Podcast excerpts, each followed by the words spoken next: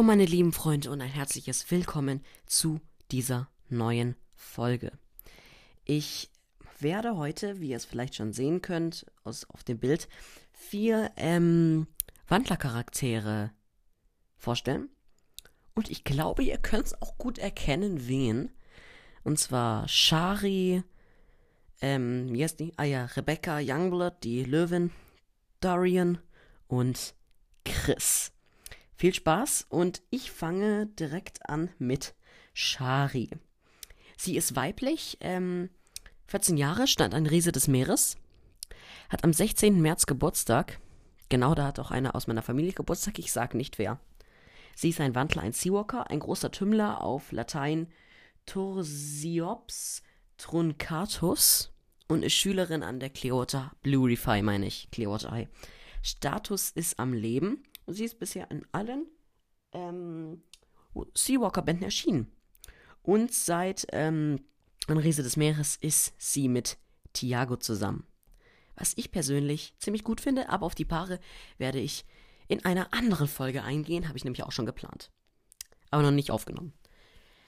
Ihr Aussehen. Shari ist schlank und hat schulterlange, gelockte, weizenblonde Haare, warme, freundliche, dunkel, haselnussbraune Augen. Freundliche, dunkle, haselnussbraune. Das sind ein paar Adjektive. Und ähm, zarte Sommersprossen auf der Haut und auf ihrer Nase und ähm, helle gebräunte Haut. Hat sie wirklich Sommersprossen? Also ich sehe da keine. Ich schaue mal kurz auf dem Buch nach. Ich habe das hier nämlich direkt. Also ich persönlich sehe hier keine. Hm. Aber egal, weiter geht's. Ähm, hier. Wie die anderen Mitglieder der Delfinklicke trägt sie eine Kette bestehend aus drei silbernen Delfinflossen an einer azurblauen Schnur. Sie ist 1,69 Meter groß. Ja, so groß wie ich, ne? Nee, bisschen kleiner als ich. 1 Zentimeter. Woraus man schließen kann, dass ich 1,70 groß bin. Als Delfin hat sie einige wenig gut sichtbare Narben auf ihrem Körper. Kommen wir zu ihrer Vorgeschichte. Shari wächst mit ihrem Bruder Ocean bei ihren Eltern und vier weiteren großen Tümmlern in einer Delfinschule auf, bevor sie in eine Gruppe umzieht, die nur aus jungen Weibchen besteht. Darunter ist auch Minerva, eine andere Wandlerin, die sehr dominant und zickig ist. Als Blue und Noah zufällig vorbeikommen, erzählen die beiden von der Blue Refi, einer Wandlerschule an Land. Minerva wettet mit Shari, dass sie sich nicht traut, einen ganzen Tag lang bei den Menschen zu bleiben. Doch Shari nimmt an und geht an einem Hotelstrand an Land, während Minerva die Touristen ablenkt. Dabei stößt, stößt Shari auf eine Werbebroschüre über Florida und ist so fasziniert, dass sie am nächsten Tag sich dazu entscheidet, ihre Gruppe zu verlassen und die Blue Reef High zu suchen. Dort angekommen schließt sich der Delfinklicke von Blue und Noah an. Ja, das ist eine schöne Vorgeschichte, finde ich. Und über sie gibt es ja auch ein Video auf dem YouTube-Channel von Miss Brandes. ja, ich finde das Video ziemlich gut. Ich habe es mir schon ein paar Mal angeschaut. Also kann ich empfehlen, auch die ganzen anderen Wandler-Videos über Brandon, Jeffrey und so. Gibt es ja auch welche.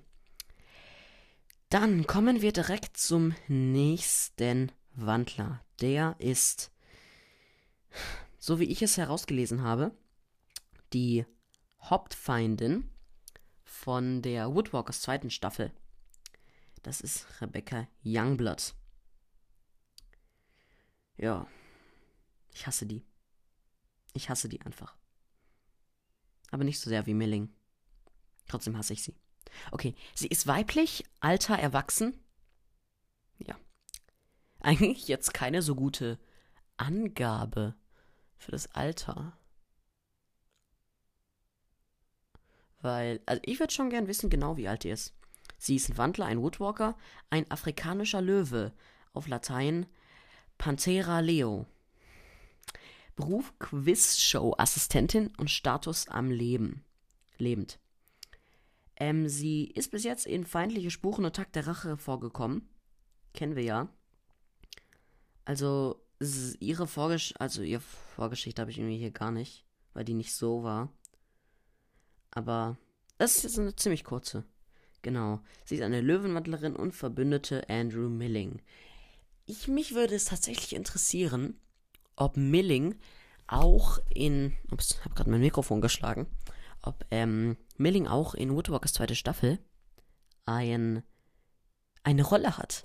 Das würde mich tatsächlich richtig interessieren, weil Rebecca Younglord wird ja die Hauptfeindin sein. Aber mich würde es tatsächlich interessieren, ob Milling auch ähm, eine Rolle haben wird. Weil, ich glaube schon. Aber ich fände es ich ein bisschen cool, obwohl ich den hasse. Interessant zu wissen, wenn man es wüsste. Ja. Kommen wir jetzt zu ihrem Aussehen. Ich habe schon wieder ein paar Minuten verplempert hier. Miss Youngblood. Warum steht hier Miss Youngblood? Die haben doch eigentlich immer Vornamen geschrieben. Rebecca oder so. Ja, hier Rebecca Youngblood. An ihrem Namen finde ich komisch. Sie wird mit zwei C geschrieben. Rebecca. Mit einem K, CK, K, CK oder nur C geht, aber mit zwei C. Okay. Okay, kommen wir jetzt aber zu ihrem Aussehen. Miss Youngblood oder Rebecca Youngblood ist etwa einen halben Kopf kleiner als Mr. Bridger. Warte, ich habe den gleich hier. Wie ist, groß ist der? Steht hier nicht. Doof. Sonst hätte man, hätte man es vielleicht ausrechnen können. Genau, einen halben Kopf kleiner als Mr. Bridger und hat glatte, bronzefarbene Haut. Bronzefarben. Okay. Bronze kennt ihr bestimmt, das ist ja so ein Metall. Ich stelle mir gerade so eine Frau vor mit Bronzehaut. Sieht ziemlich komisch aus. Ähm, bronzefarbene Haut sowie lackierte Fingernägel.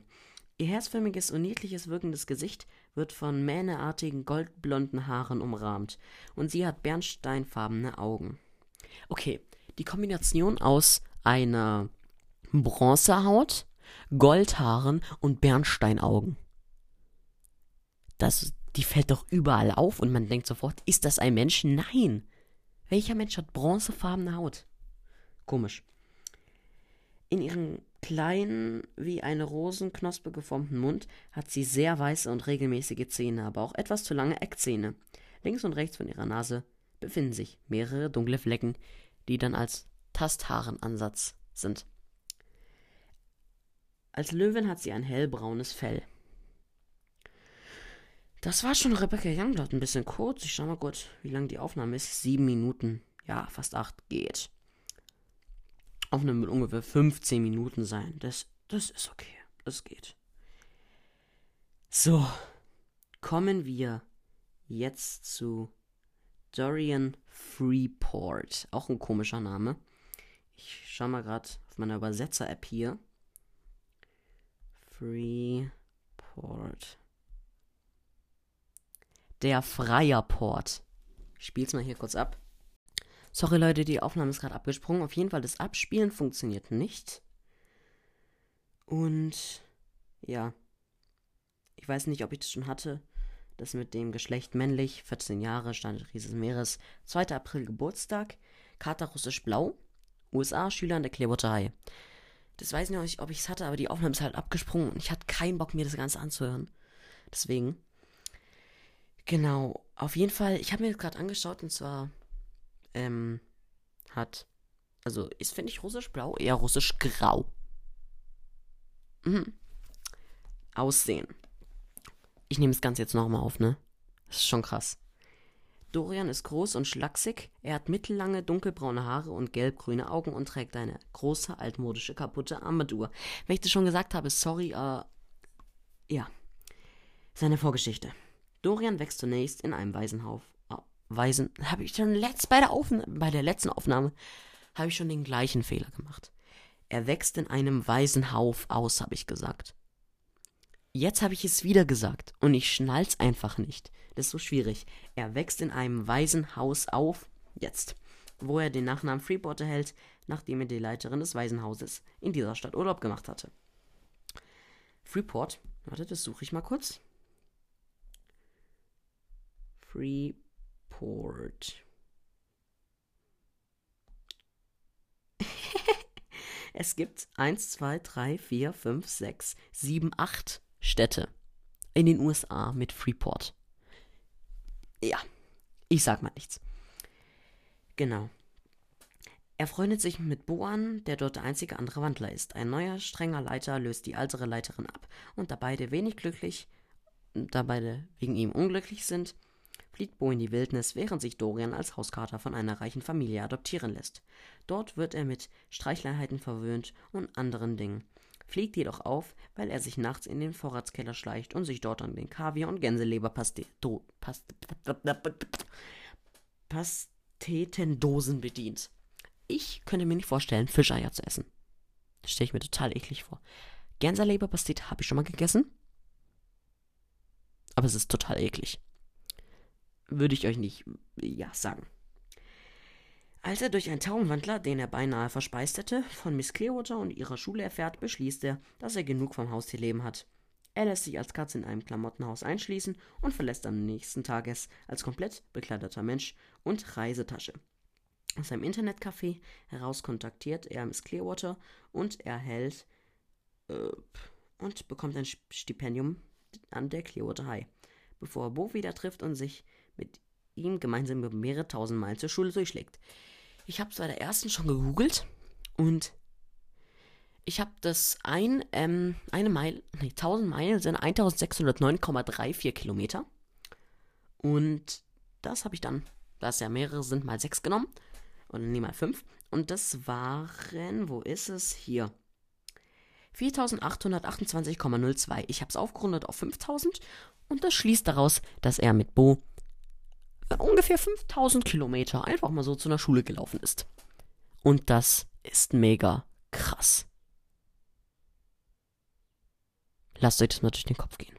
5000. Wie seht ihr das machen? Ach egal. Kommen wir zu dem letzten Wandler. Ich kann auch irgendwie nicht mehr reden, ne? Er heißt Christopher oder Chris Jacobson. Manche sprechen ihn Chris, manche Chris aus. Geht beides. Er ist ein Seelöwenwandler und Schüler an der Brewery Phi. Sein Zimmergenosse ist Ralf und er ist in Shari verliebt. Kommt aber nicht mit ihr zusammen, wie es, wie ihr es wahrscheinlich wisst. Er ist männlich, 15 Jahre, stand an Krise des Meeres, hat am 20. Mai Geburtstag. In 18 Tagen. Happy Birthday. Voraus. Er ist ein kalifornischer Seelöwe, ein Zalophus californi, californianus, ah ja, kommt aus Kalifornien, ist Schüler an der Blurify Status am Leben. Er ist schlank und kräftig, 1,80 groß, 10 cm größer als ich. Er hat sonnengebräunte, schulterlange, von der Sonne ausgebildete leichte blonde Haare sowie hellblaue Augen und trägt oft eine Armbanduhr, die leider falsch geht, weil er sich, weil er schon oft vergessen hat, die auszuziehen, bevor er ins Meer gesprungen ist. Seine Vorgeschichte, nicht so lang. Chris wächst bei seinen Eltern in Kalifornien auf, jedoch verstirbt seine Mutter noch während seiner Kindheit an einer schweren Krankheit. Sein Vater hat daraufhin häufig depressive Phasen, in denen er fast nichts mitbekommt, außerdem trinkt er viel und vernachlässigt seinen Sohn dadurch. Nach einigen Jahren kommt Chris schließlich an die Blue Reef High. Und ich kann nicht mehr reden. Deswegen, das war's von meiner Seite. Bis zum nächsten Mal und ciao.